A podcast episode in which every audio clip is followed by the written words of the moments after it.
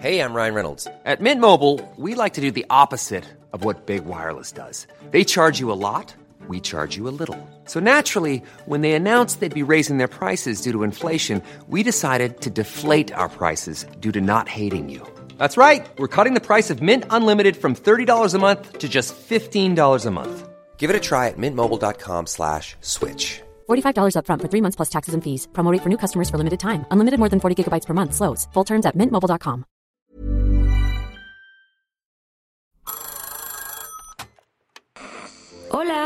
Hola. Hola. Hola. ¿Estás ahí? ¿Quieres saber lo que está pasando en tu país y en el mundo en pocos minutos? Te lo cuento.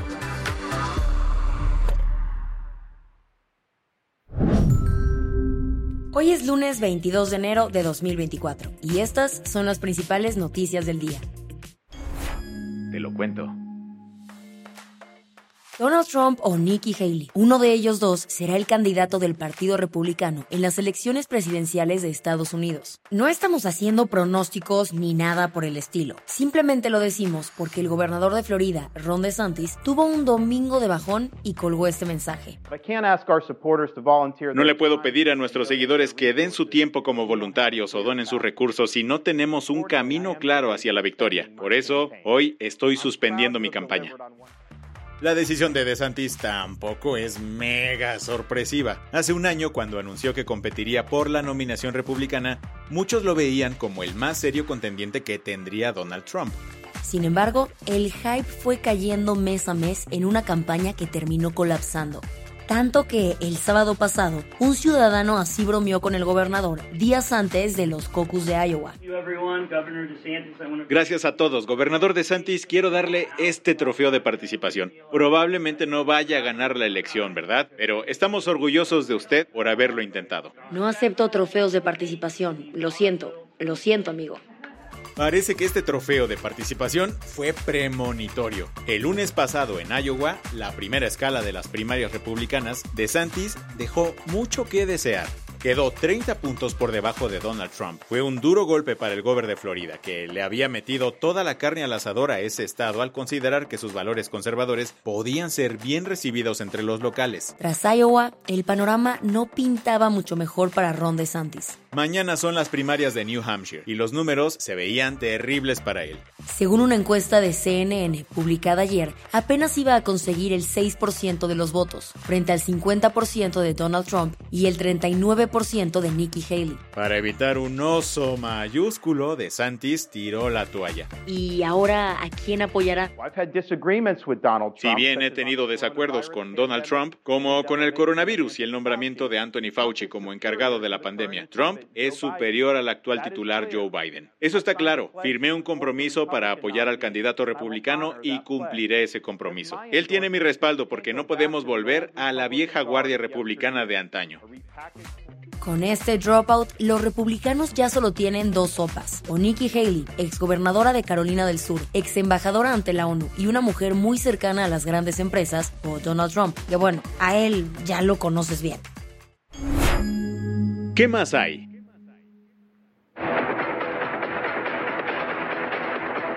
¿Qué tal? Bienvenidos. Soy Azucena Uresti y como siempre le doy la bienvenida. Gracias por acompañarme. Durante 20 años, Azucena Uresti fue pieza clave de Milenio Televisión. Pero el viernes pasado, en plena transmisión de su noticiero Azucena a las 10, dio un inesperado anuncio. Los ciclos terminan y llegan los momentos de definiciones, así que dadas las circunstancias actuales, hoy es mi último día en esta empresa y será la última vez que esté frente al noticiario Azucena a las 10. Ese, dadas las circunstancias actuales en su despedida, disparó un montón de especulaciones sobre su salida. Que si hubo presión del gobierno de López Obrador, que si se va para conducir un programa de radio matutino en Radio Fórmula, o que si fue despedida de la empresa. Entre todo el sospechosismo, el expresidente Felipe Calderón dijo que la salida de la periodista es un reflejo del autoritarismo presidencial. Mucha gente le reprochó que durante su gobierno, Carmen Aristegui tuvo que dejar su espacio en MBS. El tema creció tanto que hasta López Obrador tuvo que entrarle al quite. Durante una visita el sábado a Durango, dijo que ya la idea o da a entender de que fue víctima de una censura. No, nosotros respetamos el derecho de manifestación libre de las ideas. E incluso le pidió a Azucena aclarar las cosas. Me gustaría que esta periodista, Azucena, que dijera cuáles son esas circunstancias especiales que se están viviendo por lo que deja eh, la televisora. Tras todo el alboroto, Grupo Milenio aclaró que la salida de Azucena fue una decisión mutua y voluntaria para emprender un nuevo proyecto en la radio. Con esto, hasta Felipe Calderón tuvo que rectificar sus dichos previos. Las que tienes que saber.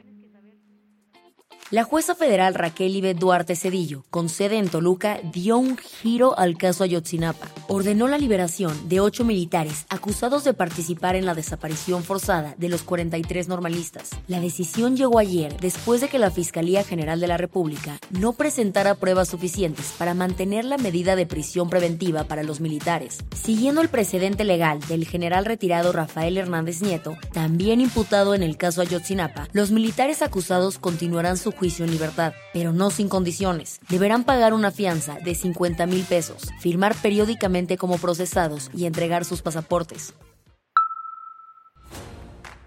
Un ataque del ejército de Ucrania sacudió Donetsk, la región ilegalmente anexada por Rusia en 2022. La movida militar de ayer golpeó un mercado del distrito de Textilchek. Según las autoridades del Kremlin, al menos 25 personas perdieron la vida. Además, el líder prorruso de la zona, Denis Pushilin, aseguró que al menos 20 personas resultaron heridas, incluyendo dos niños. Rusia condenó fuertemente el ataque. En un comunicado, su Ministerio de Relaciones Exteriores lo calificó como un acto terrorista bárbaro contra la población civil. Al cierre de esta edición no hubo comentarios por parte de las fuerzas ucranianas sobre el ataque.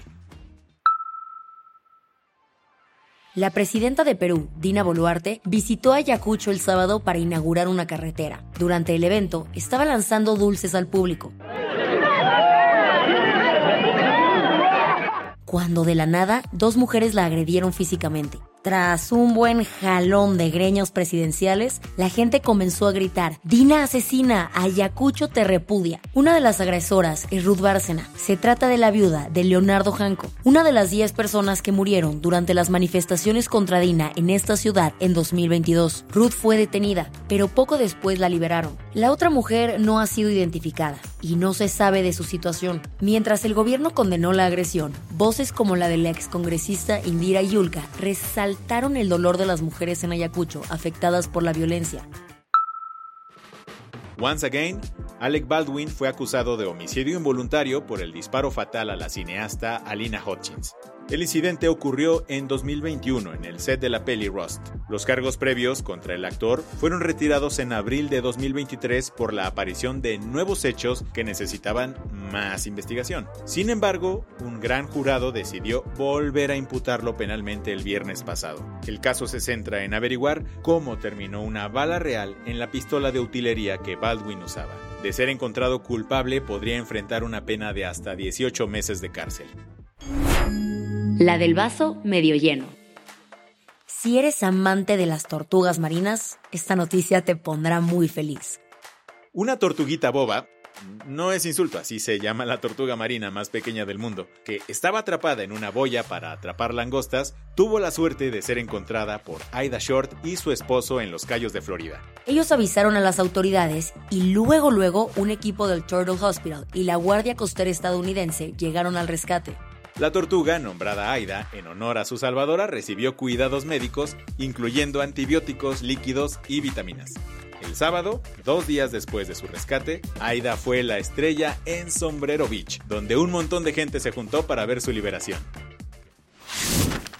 Con esto cerramos las noticias más importantes del día. Yo soy Baltasar Tercero. Y yo soy Isabel Suárez. Gracias por acompañarnos hoy en Te lo Cuento. Nos escuchamos mañana con tu nuevo Shot de Noticias. Chao.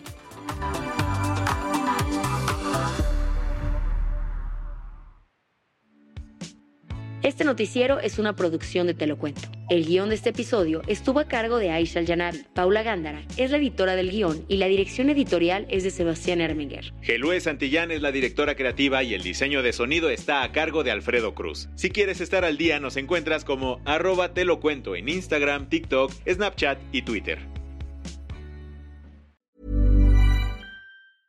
Hey, folks, I'm Mark Marin from the WTF Podcast, and this episode is brought to you by Kleenex Ultra Soft Tissues, your ally to help tackle your allergy symptoms this season. I love the change of seasons, but nobody loves pollen and all those other things floating in the air that make you sneeze during this nice weather. Kleenex Ultra Soft Tissues are hypoallergenic and allergist approved, so fight back against watery eyes and runny noses without worrying about irritating your skin. For this allergy season, grab Kleenex and face allergies head on.